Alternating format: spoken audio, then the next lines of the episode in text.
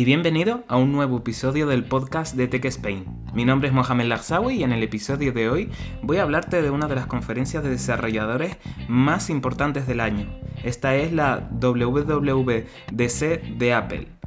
Eh, en este caso os voy a hablar tanto de iOS 15, eh, iPadOS 15, macOS Monterrey, que es así como lo han llamado este año, y WatchOS 8. Eh, como hay muchas similitudes entre los distintos eh, sistemas operativos, os voy a hablar de uno de ellos en, su en profundidad, que va a ser iOS, y en el resto de software os voy a explicar lo que se diferencia del anterior, pero no voy a explicar de nuevo lo que hablaré en un principio. Cuando conforme vaya pasando este capítulo entenderéis de lo que hablo. En primer lugar, eh, hablamos sobre iOS 15. Este es el sistema eh, operativo de los iPhones, su buque insignia. En primer lugar, os hablaré de FaceTime.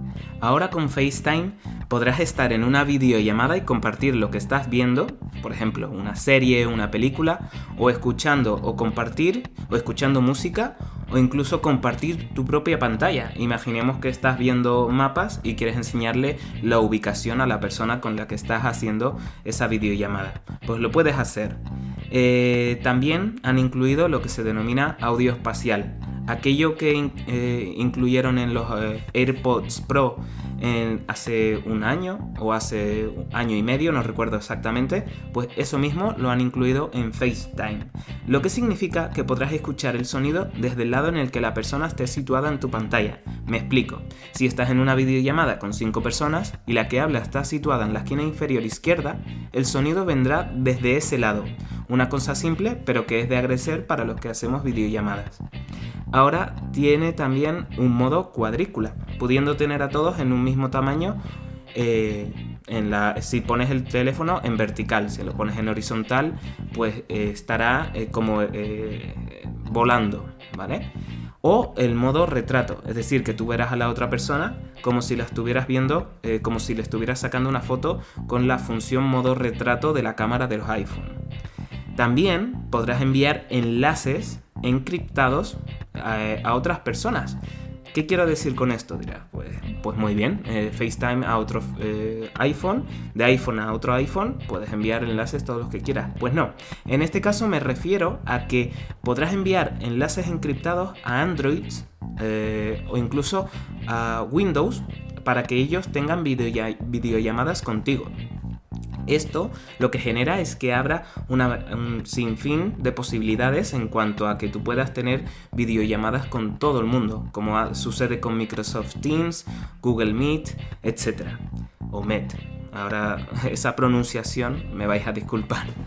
Eh, eso por un lado. En segundo lugar, os quiero hablar de mensajes. En este caso se ha hecho un apartado que es eh, una sección, creación de una sección llamada Compartido contigo. Al igual que lo tienes si usas OneDrive, por ejemplo, de Microsoft, eh, o Google Drive, hay un apartado que es compartido conmigo. Pues esto lo han incluido en mensajes. Y ahí podrás ver, eh, podrás ver todas las cosas que hayan compartido contigo eh, las personas que mensajean contigo. ¿Esto qué quiere decir? Puedes ver las imágenes o enlaces o documentos. Algo que puedes utilizar en WhatsApp, por ejemplo, y que ahora incluyen en mensajes. Bueno, no es una novedad así muy loca, pero es bienvenido. Eh, han incluido otra, otra modalidad, no en mensajes, sino en general, que se denomina en español centrado, es decir, focus. Es una nueva funcionalidad, en el que podrás crear estados, como el no molestar, ¿vale? Para que os hagáis una idea, pero poniendo, por ejemplo, estoy en el trabajo, en el cine, mm, de viaje, de vacaciones, etc. para aquellas situaciones en las que no quieres que te molesten de un modo u otro. Es una buena idea, la verdad, ya que el no molestar eh, es decir, la función no molestar estaba, o por lo menos yo lo notaba un poco o algo limitado.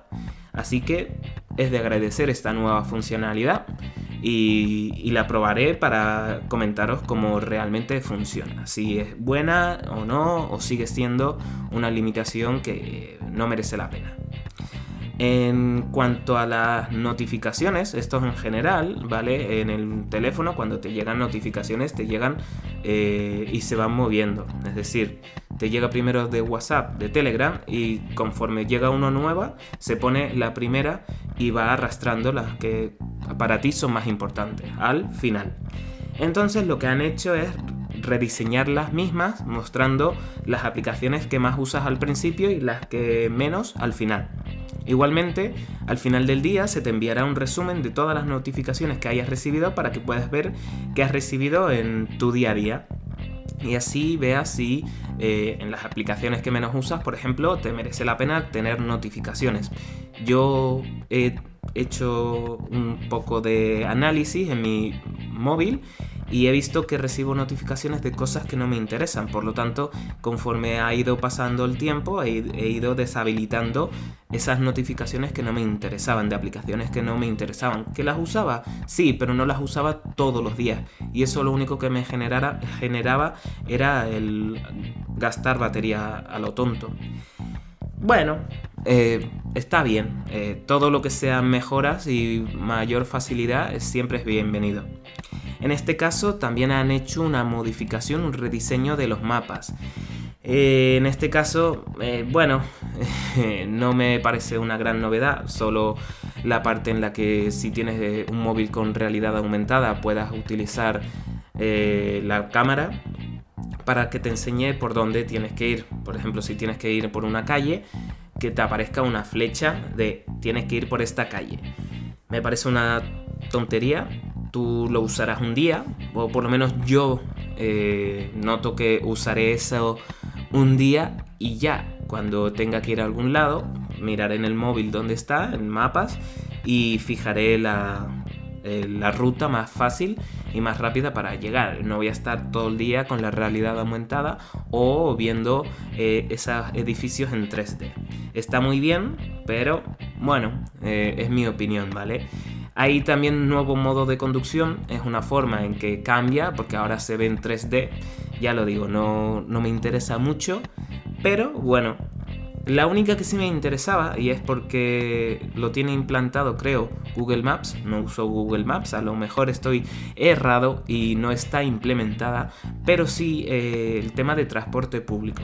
Es decir, que tú, utilizando la aplicación de mapas, puedas ver si en la parada a la que te diriges, parada de metro, autobús o lo que sea, tranvía, eh, ese transporte eh, le quede 10 minutos, 5 y así más o menos sepas que si vas bien de tiempo o no y no tengas que usar una aplicación de terceros o que la uses pero que se integre perfectamente en la aplicación de mapas. Bueno, pues esto lo van a modificar, van a hacer eh, mejoras, pero como todos sabemos, esto solo lo van a poner en Estados Unidos. O por lo menos cuando lo incluyeron al inicio, lo incluyeron en Estados Unidos. Todavía no he visto nada en España.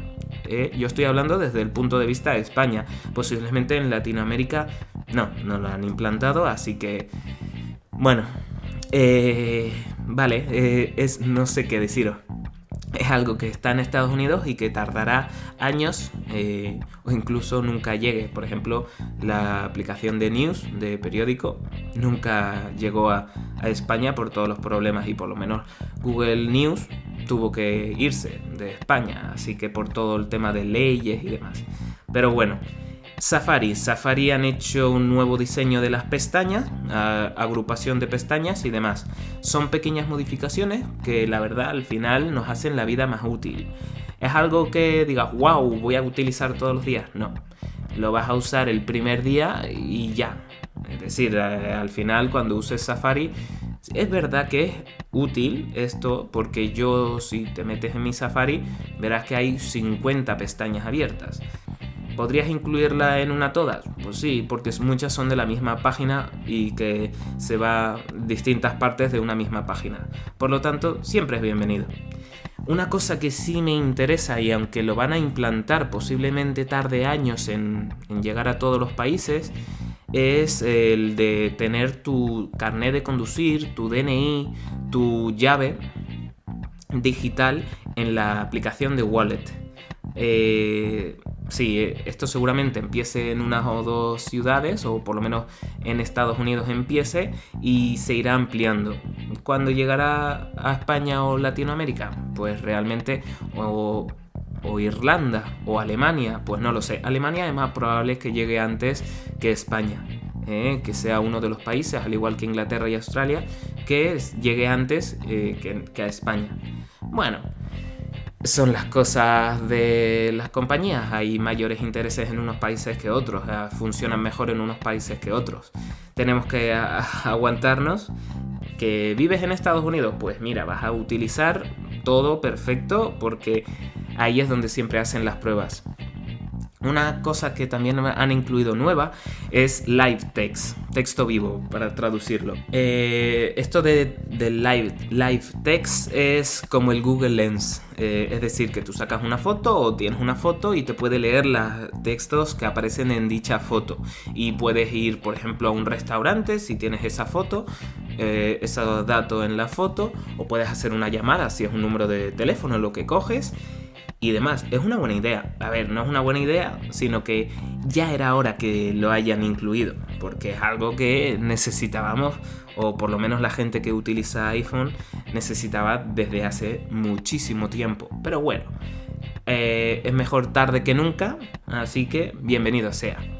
Siri. Siri se podrá usar en el modo offline. Poco a poco irán separando Siri, ¿vale? De los servidores, o por lo menos Craig, Craig Ferderini, no sé si lo he pronunciado bien, siempre he tenido problemas con ese apellido, perdóneme, perdóname Craig, eh, al vicepresidente de desarrollo de software, perdóname, pero esta, esa separación de los servidores lo que genera es que haya una mayor privacidad, ¿vale? Algo que todo el mundo está pidiendo o lleva pidiendo, no solo con Apple, sino con todas las compañías.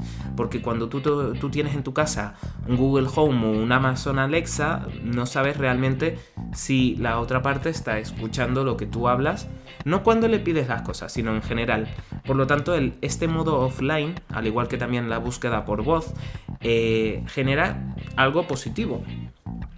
Pero tened en cuenta que estos solo van a estar disponibles en aquellos dispositivos que el procesador lo permita, es decir, eh, iPhone 12 en adelante. Eh, ¿A dónde, a qué dispositivos va a llegar esta actualización? Es decir, el iOS 15 va a llegar hasta dispositivos desde el año 2015 en, en adelante, es decir, iPhone 6S, iPhone SE primera generación en adelante. Por lo tanto, estamos hablando de dispositivos de hace 5 años o más. Por lo que bien por, por, Apple, pero tened en cuenta que no va a llegar, no van a llegar todas las características a todos los dispositivos por igual van a llegar todas las características a los, nuevos, a los últimos dispositivos, pero conforme vayan yendo atrás por el tipo de procesador y demás, es normal que no tengan todas las características. ¿De acuerdo? Eh, en iPad OS 15 os quiero comentar que el tema de FaceTime, mensajes, mapas, Safari, Live, live Text eh, es lo mismo que para iOS 15. Por lo tanto, esta parte no la voy a comentar, más que nada porque es trasladar lo mismo y sería extender este audio, este episodio, eh, de manera mm, innecesariamente. Por lo tanto, vamos a hablar en iPad OS 15 eh, de las novedades. En este caso va a haber una mejora en la multitarea. ¿Cuántas veces os ha pasado? Por lo menos a mí me ha pasado que quiero abrir una una doble aplicación y no sé cómo hacer la multitarea. O cuando hacían lo de que de repente saliera de la parte derecha una aplicación o un tipo de aplicación concreta y puedas intercambiar entre ellas, pues yo nunca he conseguido hacerlo. Eh, ¿Porque no conozco el gesto? Pues sí, efectivamente no conozco el gesto, aunque me he empollado eh, las conferencias a tope, pero nada, no hay manera, mi mente no la ubica. Por lo tanto, no tenemos que saber los gestos, por lo que, sino lo único que tendrás que hacer es, tendrás una aplicación abierta, en la misma, en la parte superior, tendrás tres puntos. Eh, y si haces clic en esos tres puntos, te muestra el tipo de pantalla dividida que quieras utilizar. Luego eliges la aplicación y listo, tendrás una pantalla dividida con dos aplicaciones, ya sea una al 75, al 50, como tú quieras, pero eh, no tendrás que saberte el gesto. Es una cosa interesante. Eh, también el hecho de que cuando tú usas, quieres ver las aplicaciones que tienes abiertas en segundo plano, ¿vale? Eh, ahora aparte de ver todas las aplicaciones que tienes abiertas en segundo plano, lo que podrás hacer es crear pantallas divididas. Por lo tanto, cuando abras esa, esa aplicación que ya tenías abierta, no habrá solo esa, sino una eh, doble. ¿vale? Por ejemplo, a mí yo uso mucho la aplicación de correo eh, con la aplicación de Word, ¿vale? De Microsoft. Eh, pues a mí me facilitaría eso el darle ya y tenerlo abiertas las dos y no tener que estar viendo una, hacer el gesto, abrir la otra, buscar el correo y demás. Por lo que, bien hecho por parte, esta es una mejora que a mí me ha gustado, la verdad. Eh, bueno, ahora tengo que usar mi palabra mm, favorita. Si recordáis de un episodio atrás, un episodio atrás, la del año pasado, eh, los widgets. Ahora los widgets, eh, esa era mi palabra favorita, que tanto pronunciarlo en, la conferencia de desarrolladores del año pasado, con, eh, con iOS 14 y demás, pues me volví loco, porque hubo un momento en que mi boca dejaba de pronunciarlo bien aunque mi mente sonaba perfecto. Pero bueno, ahora los widgets no estarán en un lateral en el iPadOS 14, como ocurría en iPadOS 14, sino que Apple ha escuchado a su comunidad y en este caso estará por toda la pantalla, como ocurre con los iPhones. Podrás utilizar eh, distintas eh, widgets y, e incluso van a crear nuevos nuevos tipos de widgets. Por lo tanto, ves, ya empiezo a pronunciar la palabra mal. Por lo tanto, eh, perdonadme, no, no, no lo hago adrede. Eh, por lo tanto, es algo interesante y algo que probaré. Y cuando lo pruebe, os lo comentaré para que sepáis mi opinión al respecto, porque creo que es algo interesante.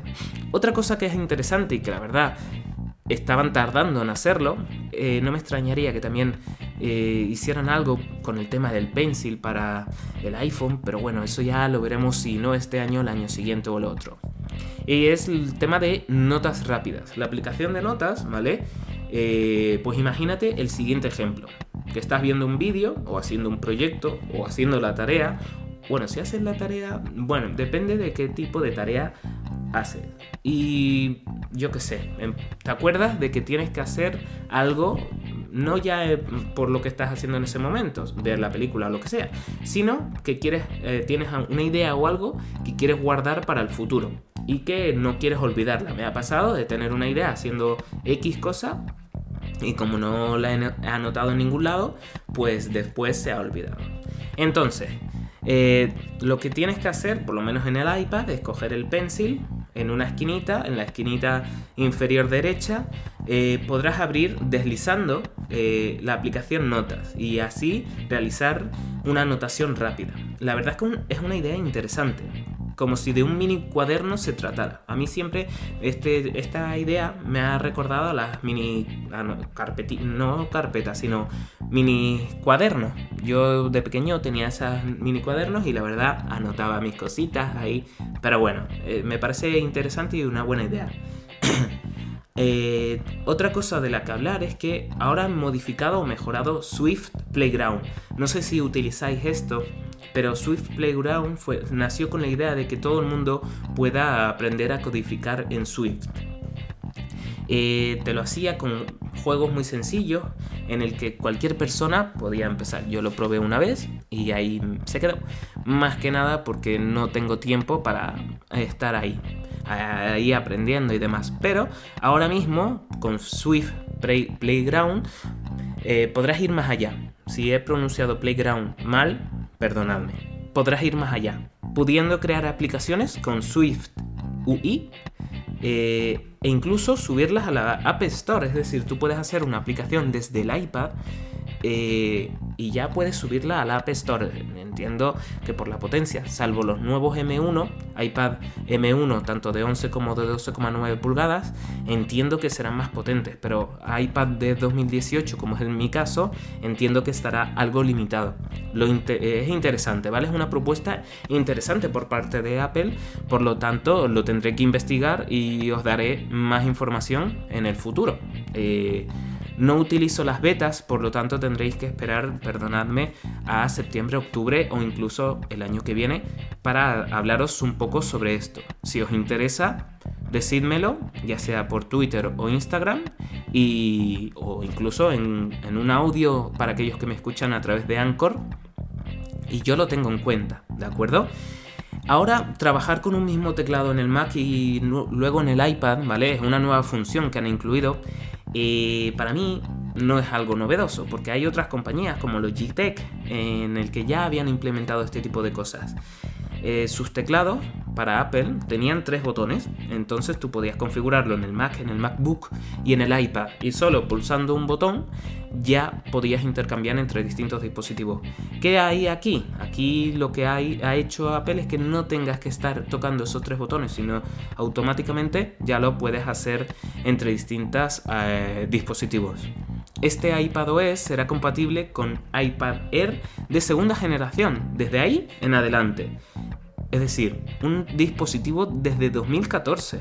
Son muchos dispositivos los compatibles, por lo tanto, bien, bien por Apple y la verdad es que me ha sorprendido porque un dispositivo de hace 7 eh, años no tiene la misma potencia que los actuales, pero oye, no tendrán todo, ya me lo imagino, pero bienvenido sea. Ahora os voy a hablar sobre macOS Monterrey. Normalmente los nombres que les dan eh, son nombres de lugares de Estados Unidos, en concreto lugares de California, en este caso Monterrey, aunque en España o en español se pronuncia o se diga con dos R's, ahí es Monterrey, con una R porque es la pronunciación eh, o es eh, en realidad no es la pronunciación, es la forma en la que se escribe en inglés, con una R, ¿vale? Aquí, al igual que ocurrió con iPadOS 15, no os voy a hablar de todas las características. ¿Por qué? Porque son similares a, las que os expliqué en iOS 15, es decir, FaceTime, mensajes, Safari, Focus, notas rápidas, control universal, Live Text eh, es similar a iOS 15 y a iPadOS 15. Cuando digo control universal me refiero a lo de que puedas intercambiar entre dispositivos eh, escribiendo eh, en el teclado o usando el ratón, ¿vale? por fin, para aquellos que utilicen AirPlay, en este caso llega a los Mac, pudiendo ver cosas del móvil en la gran pantalla. Atajos, atajos también llega al Mac. Por lo tanto, Bien, está muy bien. Es una, para mí es una actualización menor, por eso han utilizado lo de Monterrey. Eh, por lo tanto, pues está muy bien, pero no, no, hay gran novedades. Por lo menos para mí, ¿eh? Yo no soy eh, un usuario habitual de Mac, pero la verdad es que este año no he visto grandes novedades. Sí, están incluyendo cosas de iOS y iPad, pero no me parece que hay grandes cosas que digo, wow. En este caso será compatible con ordenadores de 2015, ¿vale? Los portátiles desde el año 2015 en adelante, eh, el Mac Pro de 2013, porque ya sabéis que el Mac Pro no se actualiza todos los años, por lo tanto el dejarlo ese atrás dejaría una gran cantidad de personas sin, actualización, por eso lo han hecho, y más nuevos. Por lo tanto, un ordenador de 2013 también tenemos que tener en cuenta que el Mac Pro es un, dispositivo de gran potencia. Ahora, eh, y por último, eh, os voy a hablar de WatchOS 8. En este caso, también es una actualización menor, pero bueno, no pasa nada. Son mejoras, mejoras que, que necesitaban y hay algunas interesantes, ¿vale? Por lo que ahora os voy a comentar y espero que, que podamos verlas eh, de primera persona. En primer lugar, podrás crear faces, es decir, las, cara, las imágenes que tú ponías en, la, en, el watch, en el Apple Watch con fotos sacadas de, en el modo retrato, ¿vale? Y en el fondo le pongas eh, la hora y demás. Es interesante porque es algo que también todo el mundo quería, poner una foto y que no quedara ahí mal y no podías tener ni la hora ni nada. Ahora quedan muy chulas con el modo retrato. Nuevo modo recuerdos en el que te muestra fotos o vídeos de esa misma fecha pero en el pasado, del 2020, el 2019, etc. Es decir, algo que hace el propio iPhone, el propio iPad. Eh, no, tengo Mac, pero creo que también el propio Mac con su aplicación Fotos. Por lo tanto, es lo mismo, pero llevado al Watch. ¿Que le vas a dar mucha importancia? Yo lo tengo en el iPhone y no, no me interesa mucho, la verdad. A Apple, con todo lo que estoy diciendo de que no me interesa y demás, me va a acabar odiando si no me banea o algo parecido. Pero bueno, como siempre, es mi opinión, espero que se me escuche. Y oye, quién sabe si en el futuro alguna modificación, alguna inclusión en, en su software sea gracias a que alguien de la compañía me ha escuchado. Eh, también podrás utilizar HomeKit con el Apple Watch, es decir, por ejemplo, abrir la puerta, acceder, a, escenas que hayas creado en HomeKit. Esto me parece interesante, porque si estás en casa eres vago. Y sí, vago, he dicho vago. lo sé. Eh, y no quieres levantarte porque el iPad lo tienes lejos o no tienes eh, una Apple TV y quieres crear una escena o cambiar una escena en tu casa. Cuando digo escenas me refiero a buenas noches y que todo, eh, las persianas se bajen, las luces se atenúen, etcétera, o modo cine, ¿vale? Ese tipo de cosas y lo puedes hacer desde el móvil. Eso me parece interesante. Otra cosa que me parece interesante y que, oye, ya que lo han incluido en el móvil, en iOS 15, era de esperar que se incluyera en WatchOS 8. Que no lo incluían, pues no pasaba, no pasaba nada, más que nada porque lo iban a incluir el año, que viene, el año siguiente. Pero lo han incluido y es que puedas abrir la puerta, puedas tener tu DNI, tu carnet de conducir, etc. Por lo tanto, está muy chulo, está muy bien. Eh, no sé si todo el mundo usa la palabra chulo. Del mismo modo de guapo, eh, guay, divertido, no el otro, la otra definición. Pero para mí, a mí me está, a mí me gusta, la verdad, esa idea. Eh, lo de focus y mensajes también igual en WatchOS. Cuando me refiero a igual a lo que, se, lo que os dije en iOS 15 y iPadOS 15, eh, sí, 15 y macOS eh, Monterrey. La app de Respira, no sé si habéis tenido un Apple Watch, pero había una aplicación en el que te decía que respiraras cada cierto tiempo, te saltaba un aviso de respira, relájate, eh, te vendrá bien de cara a tu día a día. Entonces, ahora ha cambiado, ha evolucionado y ahora se llama meditación. Podrás meditar, podrás hacer también lo de hacer las respiraciones también, y está muy bien, la verdad. Eh, ahora con la aplicación de sueño, ¿vale? Porque en la app eh, WatchOS 7 con la aplicación de sueño no podías hacer tantas cosas como te gustaría. Y si, te, y si tú querías ver los datos del sueño tenías que dirigirte a la aplicación de salud del móvil. Ahora no. Ahora lo podrás ver en el propio reloj con tus, hojas, tus horas de sueño, tus niveles de sueño. Hay distintos niveles, no entiendo mucho de eso, pero hay distintos niveles. Hay más sueños profundos, sueño eh, leve o liviano y lo puedes, lo puedes ver desde el reloj. La verdad es que es una mejora para mí personalmente necesaria. No todo era negativo eh, cuando hablo de, de Apple, sino también algo positivo, algo que me interesa. Eh, ¿Qué dispositivo será eh, disponible? Es decir, WatchOS 8 estará disponible desde el Apple Watch compatible más que disponible.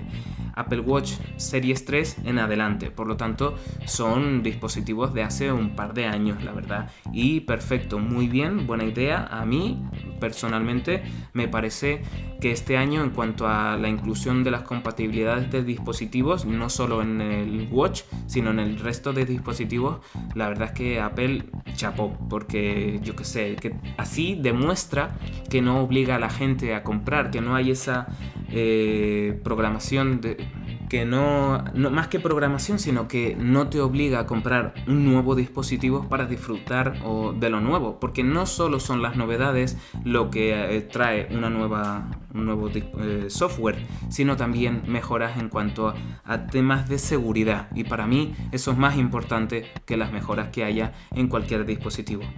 Y bueno, con esto termina el episodio de esta semana. Espero que te haya gustado. Eh, si es así, dale a like en tu plataforma favorita y sígueme. Es gratis y a mí me ayudará a que mi podcast llegue a más personas y a que haga más y mejor contenido. Ya sabes, si quieres saber más sobre tecnología, películas o videojuegos contados sin tapujos, eh, sígueme en mis redes sociales, Twitter e Instagram. Tan solo tendrás que poner la palabra TechSpain, como has hecho para encontrarme aquí en el podcast, en las distintas plataformas y os saldrá. Os espero en el siguiente episodio aquí, en el podcast de Tech Spain. Hasta otra.